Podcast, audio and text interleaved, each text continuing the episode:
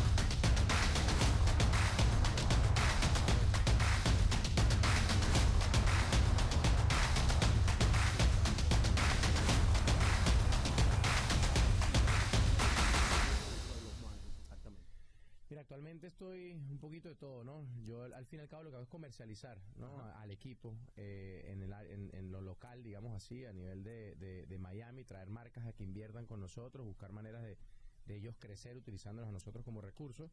Pero actualmente estoy, gracias a Dios, involucrado en, en- en un proyecto muy muy grande, muy importante para mí, pues personal, que tuve mucho que ver en, en- en que se diera, que viene siendo la Serie del Caribe. Así que ahí vendría estando yo comercializando a los Marlins, pero internacionalmente estamos trabajando con todas las ligas invernales, trayendo todas esas marcas a, que entren a Estados Unidos y por primera vez en la historia una serie que se va a jugar en, en un estadio de grandes ligas. es una es una gran cantidad de cosas que se mueven alrededor de lo que es un equipo de pelota y que producen dinero, porque en este caso, a ver, no son los Marlins los que estás comercializando, sino más bien el estadio de los Marlins.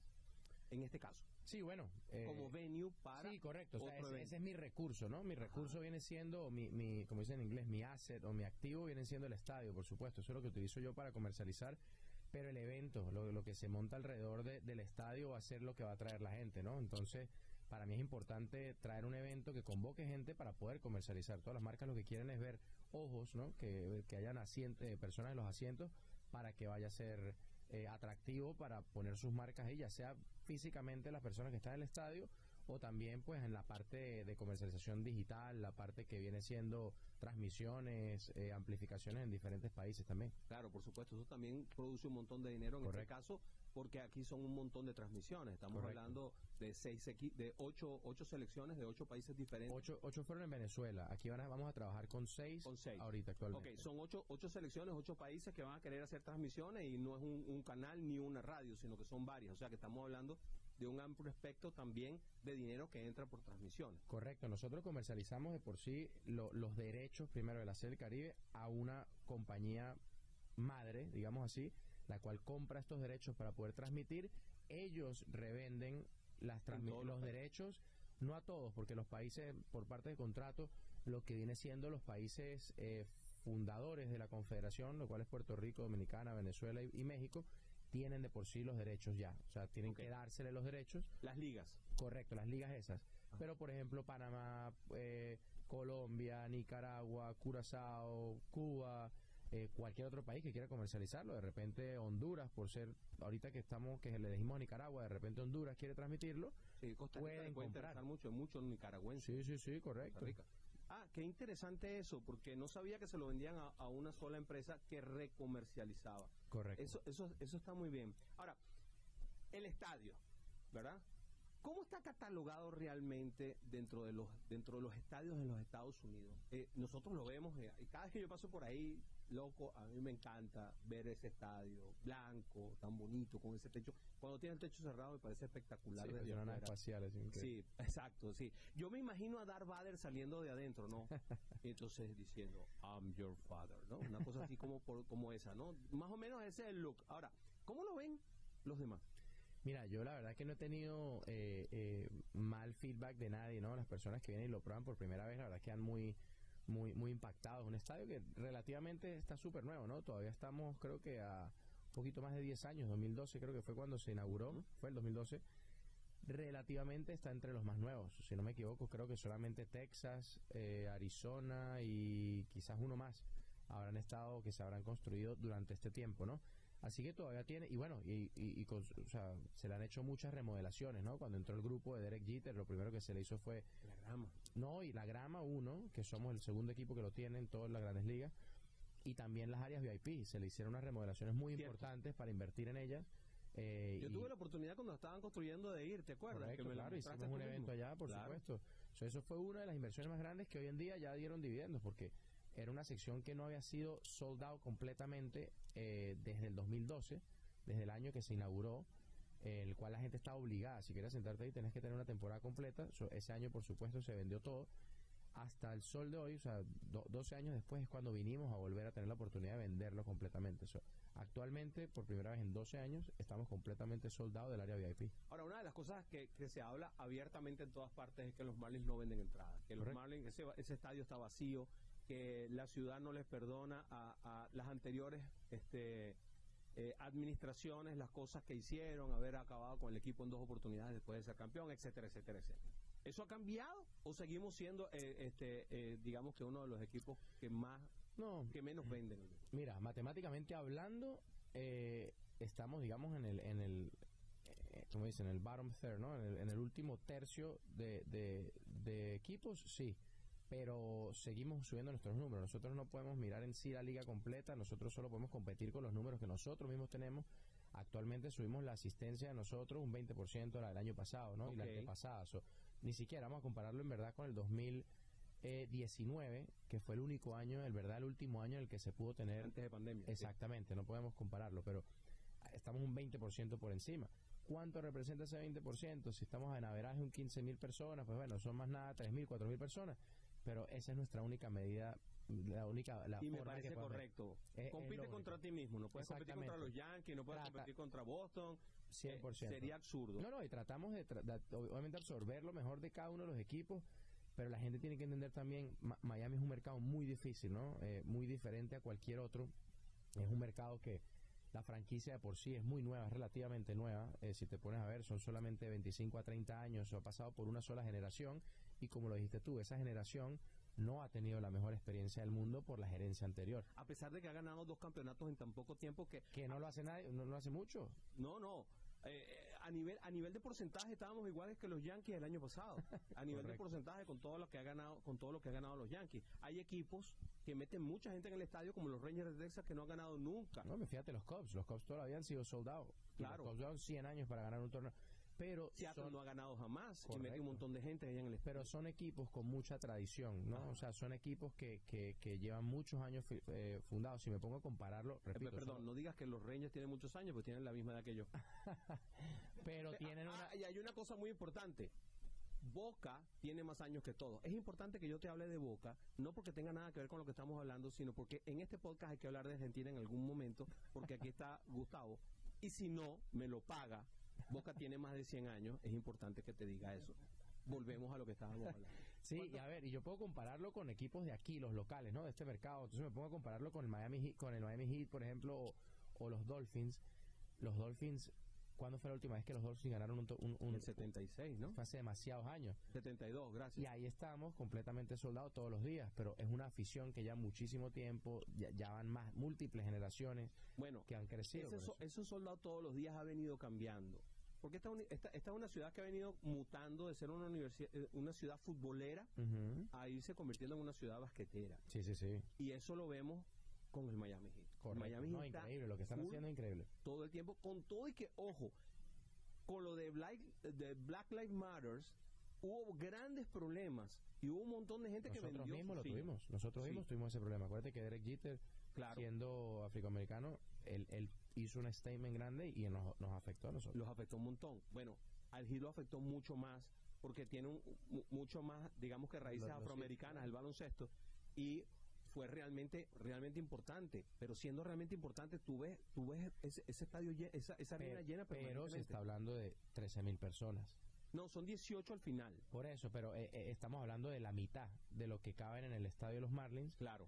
Y que 15 mil metemos nosotros todos los días. Si te pones a ver, el punto, claro, de 18 porcentualmente. Claro, de 18 a 15 sea, realmente más o menos la misma cantidad de gente que te ve y esto es un deporte que se, que se juega ciento, que, que, tienes 81 juegos dentro de casa. Correcto, entonces no es la, la, el, el- la frecuencia no es la misma, la Claro. exclusividad es más alta, al igual que el fútbol, meten 70 mil personas, Ok. pero es una vez cada 10 días. pues. Y ya se logró a- algo. Se redujo el tiempo de juego. Correcto. Ok. Ahora, ¿cuándo vamos a divertirnos en el béisbol? Porque yo voy al baloncesto, y lo estaba diciendo hace segundos. La presentación del Miami Heat hay que grabarla. Es una diversión, El la gente grita, se hace una cantidad de cosas. ¿Por qué en el béisbol no podemos hacer algo similar? ¿Por qué las bailarinas quedan solamente para unos resquicios? ¿Por qué no podemos ser más creativos en el béisbol? Yo creo que son restricciones. Yo creo que nosotros queremos ser así, ¿no? Queremos hacer cosas, pero yo creo que hay muchas restricciones de parte de MLB eh, en cuanto a, a ya cómo está todo pautado, qué cosas pueden tener y qué no tener, eh, que es algo que estamos súper contentos de que en la Serie del Caribe no vamos a tener ninguna de esas trabas. Porque pasó el Clásico Mundial, fue un exitazo desde todo punto de vista, sobre Pero hubo todo muchas trabas. de la todavía. diversión. Pero y todavía hubo muchas trabas. Por ejemplo, mucha gente no pudo traer instrumentos. Pero yo vi algunos instrumentos allí. pero era muy limitado. Por ejemplo, las personas que tenían los, los, los de plátano power, que tenían los inflables, eso, ajá. se los quitaron. Los pitos, no podías tener pitos. No podías tener las bocinas grandísimas. que Esa te- bubucela que me encanta. no, no las podías Las tener. bubucelas son argentinas. No. No, en realidad no son argentinas. Provienen de. Las usan de- mucho allá, por lo menos en fútbol. Claro, eh, no, es que en realidad es que tenía que decir algo de Argentina porque me- me- a mí me suma- toca. Está sumando puntos. Ah, no, a mí me prende una luz aquí que me dice cuando tengo que hablar de Argentina. Y claro, estabas hablando de bubucelas. No, las bubucelas son sudafricanas, mis queridos amigos, del Mundial del 2010. Pero, pero sí, pues, a- Argentina jugó en el Mundial del 2010. No, no jugó. Punto, Ahí estuvo, listo. punto. Seguimos. Este, entonces no hay bubucelas, pero Claro. sí hubo tambores. Yo vi Sí, algunas sí, es que se pueden instrumentos de música. Ok. guitarra, lo que tú quieras, trompeta se puede, pero no la bucela. Entonces, son cuestiones que, que, que son reglamentos que tiene MLB que, que, bueno, yo tuve problemas con Ban Reservas, bancos, o sea, sponsor que tenía yo que trajeron 50 mil eh, productos promocionales decir, y no se los dejaron pasar. Entonces, Ah, no, pero me los pueden dar a mí. Sí, yo los yo entrego creo. aquí en el podcast. Sí, no, literal. Entonces, ese- problema fue grandísimo, pero con todo eso, eh, yo creo que faltó quizás un poquito, como dices tú, más de, de- de un poco más de diversión, la cual sí vas a ver 100% amplificada, X, o sea, 10X en la Serie del Caribe. Muy bien, entonces bueno, tenemos que prepararnos para la Serie del Caribe, porque la Serie del Caribe, según lo que nos estás contando, va a ser muy divertida. A mí hay una cosa que me molesta sumamente de, de- del béisbol en general. O sea, a mí me molesta que yo vaya a una ciudad tan flemática como puede ser Boston, ¿verdad? Y oiga, let's go Red Sox. Y venga a Miami. Mira, mira, mira. eh, está, gusta- está gustado en la jugada. Ahora, que yo venga a Miami, donde hay tanta salsa, y escuche Let's go Marlins, cuando yo podría escuchar Vamos para adelante, que somos Miami. Vamos para adelante, que somos los Marlins. Oye, ¿qué pasa? ¿Por qué? ¿Por qué no podemos agarrar y decir, mira, se me acaba de ocurrir? Anótamela ahí, que esa también la voy a vender. La voy a vender junto con el mundial ese de. de- tenemos algunas algunas cositas que se me van ocurriendo aquí que la vamos a vender. Anotar, yo anotando. Ok, ¿qué pasó? ¿Por qué? ¿Por qué no podemos hacer una cosa así? No, no, se ha, se ha hecho muchas cosas. Yo creo que, que, que Ese Lego Marlin hay que quitarlo. sí, sí, pero acuérdate que viene de los fanáticos. O sea, uno hace la musiquita y es el fanático el que trae eso. Pero Fíjate hacer que la musiquita porque, porque, porque eh, eh, eh, es la misma musiquita que te hacen en Kansas. Eso- y- y en eso viene Kansas se están durmiendo en la mitad del juego los viejos ahí Sí, y de repente hacen 100%. pam, pam, pam, y el Lego. Eh, yo doy un ejemplo, yo doy un ejemplo muy, muy, muy, muy, muy común. Cuando tú vas al juego de del Miami Heat, tú escuchas que el tipo dice dos y todo el mundo minutos. Sí, claro. Ya es cultural, ya es una No, no, ya- perdón, el tipo dice two minutes y todos los americanos que están allí dicen, Dicen dos dos minutos. minutos. Esa es la que Eso lo dice el público. Pero eso es una cuestión súper cultural, ya ha entrenado el fanático a hacer eso. Pero para entrenar al fanático es muy fácil porque tú tienes a tu gente dentro del público, la tuya, la pones dentro del público. Más, le dices a los ushers, a todo el mundo, señores, cuando digan tal cosa, ustedes griten La cuestión es que en béisbol no se acepta un, un ¿cómo se dice eso? El que el que El- el, el- el, que hace el, pie, que en el básquet sí, que en básquet sí lo hay, Ajá. en béisbol no se puede. Ok, nada más hay el, el announcer. El, Exacto, que hace el pregame, el que dice el nombre del, del jugador ya.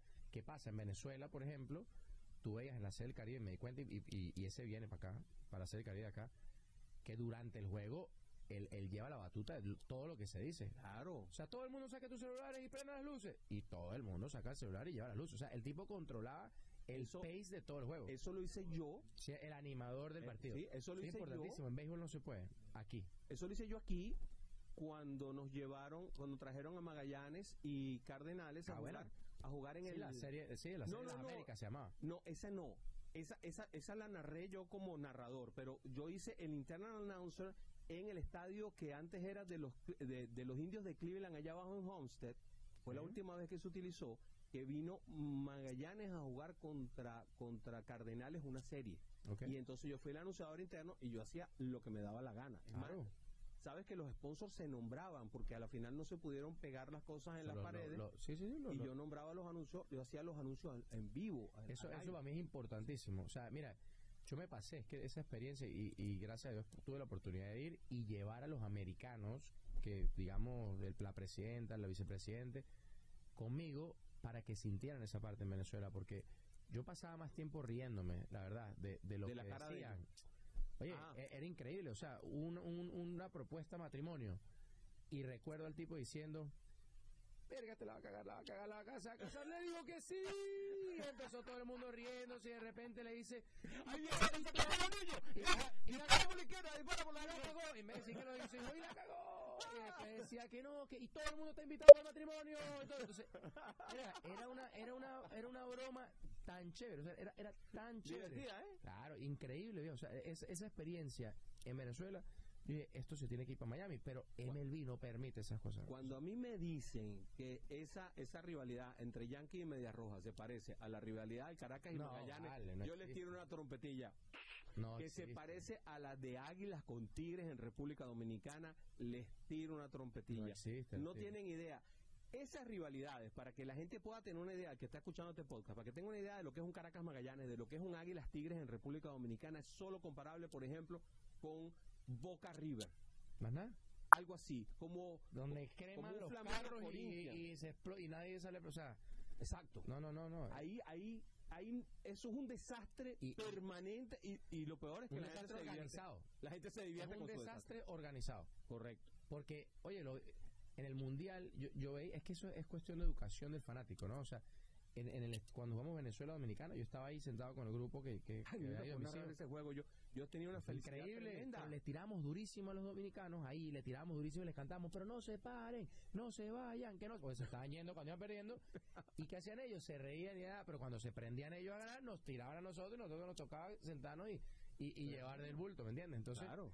pero es una cuestión que eso aquí muchas veces no existe. ¿entiendes? Aquí tuve un, un, un- si un Boston Yankee se llegan a tirar como se tiran allá, termina en, en todas las gradas cayéndose a, a golpes, ¿no? Entonces, Claro. Es una cuestión yo creo cultural y, y, y bueno, yo creo que es un proceso largo, como te estoy diciendo, esta es, es una franquicia relativamente nueva, estamos tratando de incorporar poco a poco esto de las noches de herencia que hacemos, es una de las maneras que nosotros le tratamos de, de pasar a los... Y si antes del juego, cuando viene llegando la gente, sí se tiene un entertainer. Y ese Se entertainer se, encarga de se, que se encarga de entrenar a la gente. Bueno, señores, vamos a hacer el Sí. nuevo canto de los Marlins. Sí, sí, es, es No me algo... acuerdo cómo es, tú lo grabaste. Porque me quedó Somos bueno. Marlins, somos Miami, algo así. Eh, ¿no? Somos Marlins, somos Miami. No, al revés, somos Miami, somos los Marlins. Oye, eso está buenísimo. Eh, Sí, sí, es, es, es algo que, y como digo, tiene que haber algo catchy, ¿no? Tiene que ser algo Entonces, que... poner la música a sonar y que ese entertainer le diga a la gente, mira, vamos a cantar, vamos a empezar a cantar esto. Ujú. Cuando ustedes oigan la música, cantamos, estamos en Miami, somos... Bueno, la hicimos, sí. hicimos una canción con Pitbull.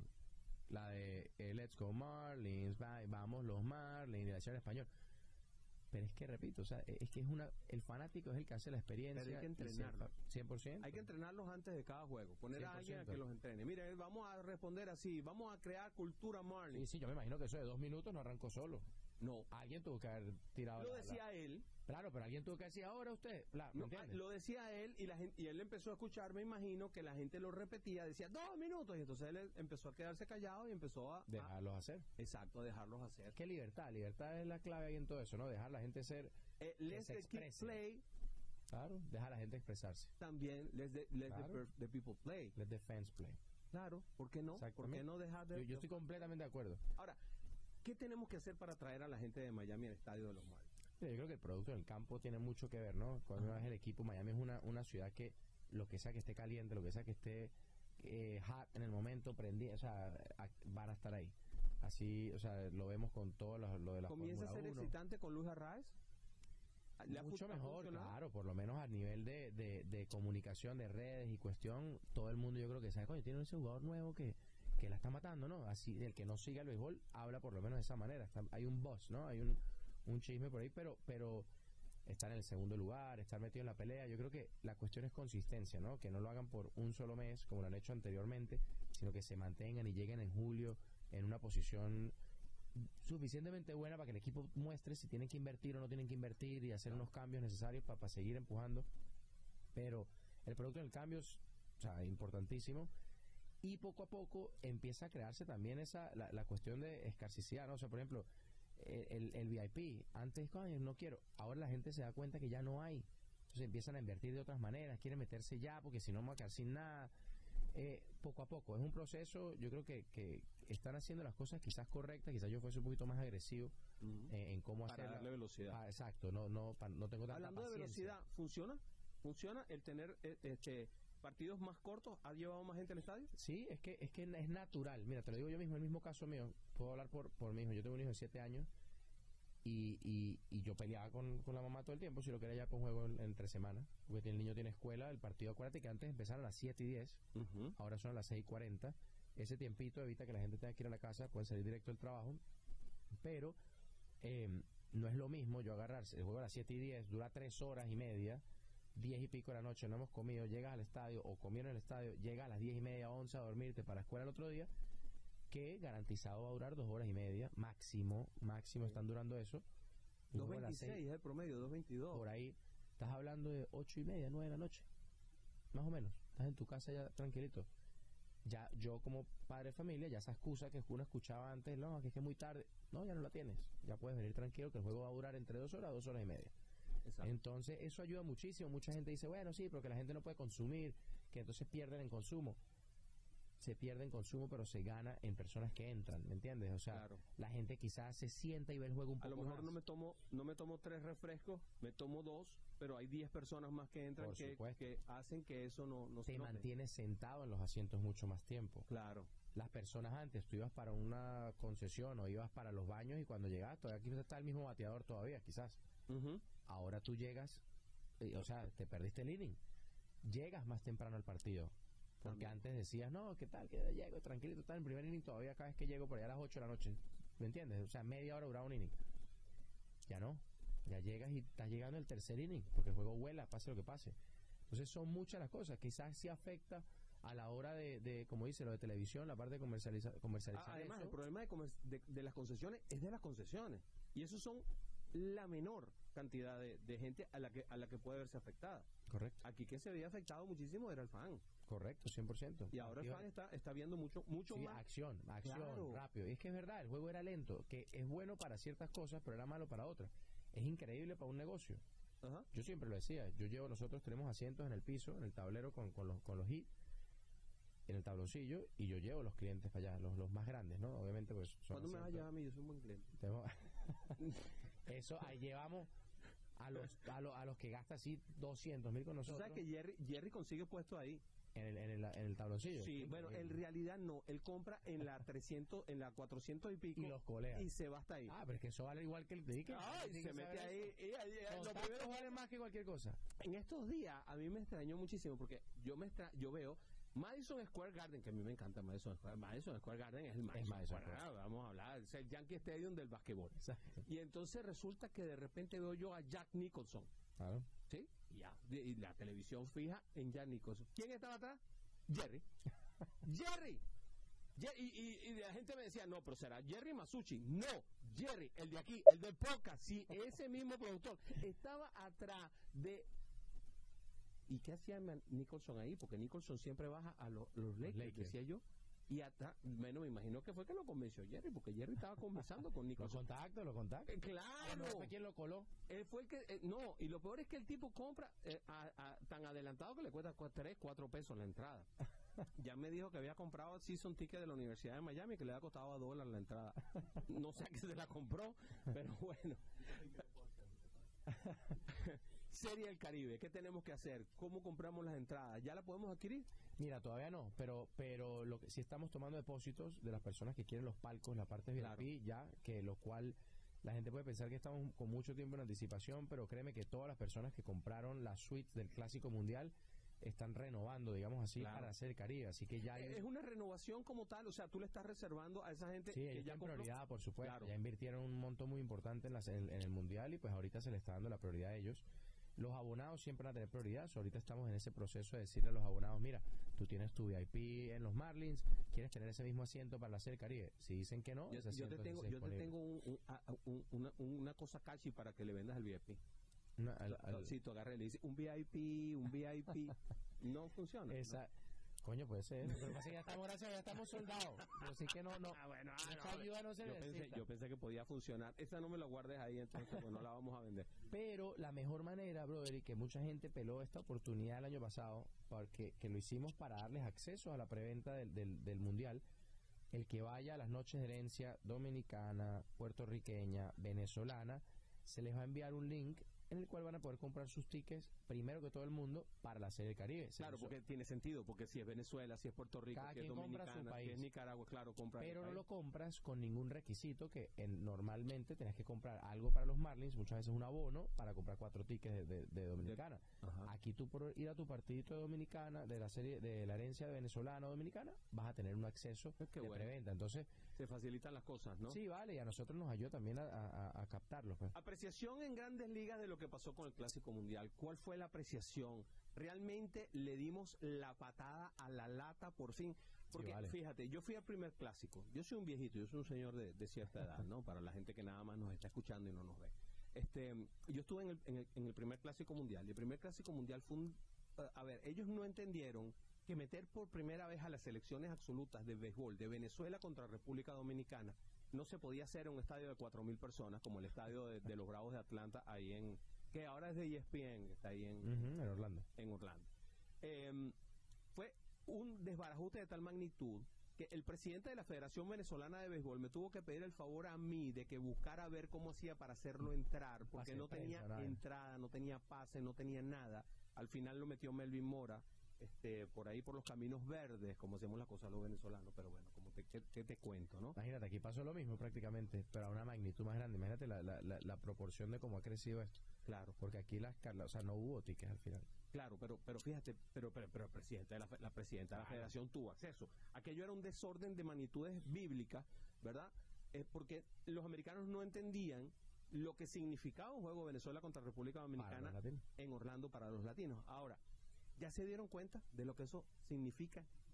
¿Qué hay de respuesta de MLB? ¿Hubo feedback? ¿Cómo fue? Sí, mira, a ver, todos los récords se, se, batieron en cuanto a... eh, eh, yo hablé con el con la persona que, que vende los global rights de, de- de visualización y todo de televisión eh, en el mundo y, y me dijo que, el, que no me acuerdo el número exacto, pero era una era una una cuestión como que llegó casi que al Super Bowl, superó el Super Bowl, el- la final, por ejemplo, que en, el- que en Japón, por ejemplo, no hubo un televisor 98% De los esto parece televis- increíble. 98% de los televisores de, televisores Japón de Japón. entonados al partido. impresionante. Yo no eh, yo no podía creer Bueno, ese número. Eso superó, eso más obviamente todo Estados Unidos más todo superó el Super Bowl.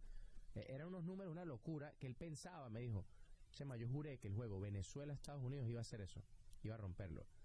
Pero lo que le, lo que lo, le dañó el cálculo fue que se dio en el fin de semana el juego de Venezuela, un sábado creo que fue. Han funcionado, sí, Me dice, Chema, es muy difícil uno tener a la gente sentada un sábado en la noche viendo un partido de béisbol. claro. Cambio este fue un martes, un- los juegos, por eso es que lo, E ESPN hace los lunes, los jueves, es que hacen las noches de béisbol, dice, y rompió el récord, pues, pero, pero fue increíble. Y eso, a niveles de escala pequeños, los de la gente de la Serie Caribe lo ha visto también. Por ejemplo, los números de Venezuela, cuando jugaba Venezuela en Dominicana, que se hizo la Serie Caribe el anterior, antes de Venezuela, el número de televisores viendo el juego de Venezuela contra cualquier otro eran más altos o casi iguales que cuando jugaba Dominicana. Así sería la cantidad de venezolanos que hay primero en Dominicana Claro. y la y la transmisión. Así que eso lo estamos lo- ¿Quién va a generar la transmisión, por cierto? ¿Qué va a generar en qué? En- ¿Quién va a generar la transmisión del- de, de la Bueno, serie? Media Pro, Media Pro siempre lo ha tenido. Ok, lo va, Eh, lo va a hacer la propia transmisión que siempre hace los Marlins. Media Pro, Media Pro lo tiene pero ahorita este año se les acaba el contrato, estamos en plenas negociaciones con Ok. ellos. De, No, de sería muy bueno porque las transmisiones de Dominicana son bastante deficientes vale. desde el punto de vista técnico. Son- Sí, sí, sí. sí. Entonces, Pues la de Venezuela fue increíble, y- Sí. pero ellos siguen, eh, ha seguido exigiendo mejores niveles y mejores cámaras, mejores lentes, mejor todo. Así que bueno, eso va a seguir siguiendo, pero ahorita estamos en esos detalles de quién cubre qué, la producción, no producción y toda esa cosa. bueno, hay una cantidad de cosas que hay que, que hay que negociar, pero qué bueno que viniste para conversar con nosotros toda esta cantidad de No, detalles vale. que la gente no sabe, que la gente no ve muchas veces y que son interesantes, ¿no? Este, me gusta mucho saber que, que sí le dimos la patada a la lata, que, que, em, que MLB sepa que sí, sí funciona, que sí se puede, que el Clásico Mundial hay que respetarlo, que, que hay que darle... es su mejor, es el mejor producto que tiene Belví. Creo que sí, yo creo que mejor que la Serie Mundial. 100%. Es Mejor. lo mejor que tienen. Si ellos no cuidan eso, porque para serte sincero, yo creo que un poquito ahí de, de, de quizás a muchas cosas se hicieron a última hora, los boletos, los precios, los sponsors no estaban hechos, quizás. Hubo muchas cosas que todavía yo creo que ellos quizás pueden capitalizar muchísimo más, siguen subestimando al mercado latino. Y, eso desde el punto de vista del punto de vista de negocio, pero si lo vemos desde el punto de vista de béisbol, entonces también la- los permisos, las restricciones, y todas Correcto, esas tienen cosas que permitir que la tienen gente, que permitirlo, claro, por supuesto. porque esto vende más, mucho 100%. más que una serie mundial. Fíjate el problema que hubo de mercancía, Claro, que no había ni siquiera, eso es imperdonable. Allá abajo en, en- en- en- en el punto de venta de los Marlins, en el segundo partido no había nada que dijera Venezuela. Claro. nada. ¿Cómo agarras tú y le dices tú a la federación, que no, ellos se encargan es de béisbol, ¿cómo le dices tú, pa- por, por falta de palabras, le, le- te quitas ese mono encima y le dices, mira, encárgate tú de tu, de, de tu mercancía? ¿Cómo? No pueden. ¿Qué van a saber de co- Van a agarrar y van a decirle a cualquier con- conocido que tengan que hacer No, no, no, franelita, no, no. camiseta, qué calidad, producción. No, no, no. todo los uniformes de los jugadores, eso fue un problema, que si no, en Colombia, en, en, en Arizona jugaban los colombianos eh, con la gorra cortada, porque les queda muy pequeña, entonces hay que cortársela para que le diera, para que le respirar. Los pantalones no eran ni los del uniforme, eran los de ellos, de los equipos. No, no, todo eso O tiene sea, que ser grandes ligas. Todo eso tiene que ser ¿Cómo nivel es posible que entonces te manda a hacer eso y el producto apenas que le dices tú, encárgate tú de la, de la producción, no te la dejan vender en el estadio porque no tienes eh, permiso de MLB? Claro. Entonces tienes que ir a una compañía tercera que hace una réplica, pero barata. O sea, ahí dejaron millones y millones en la mesa. Oye, yo tengo amigos que hicieron 5 mil camisas, 10 mil camisas y se ponían afuera del estadio y las vendían a 100 dólares. O sea, se metieron medio millón de dólares, un millón de dólares afuera limpios. Yo voy nada. saliendo, yo voy saliendo el, el primer día de práctica, el último día de prácticas ya para, para que empezara este el, el torneo y voy saliendo y me dice un tipo, ¿tú eres el beisbólogo? Y yo le digo, sí. Venga acá para regalarte una gorra que yo hice. Y me ha regalado una gorra de la selección de Venezuela mejor que la que tenía la, la selección de Venezuela. Y ojo, yo soy 7-5 octavo, que es un número muy raro, y el tipo tenía todos los números. Sí, se la prepararon mejor los, de- lo- lo- lo- los revendedores que los bachaqueros, digamos así.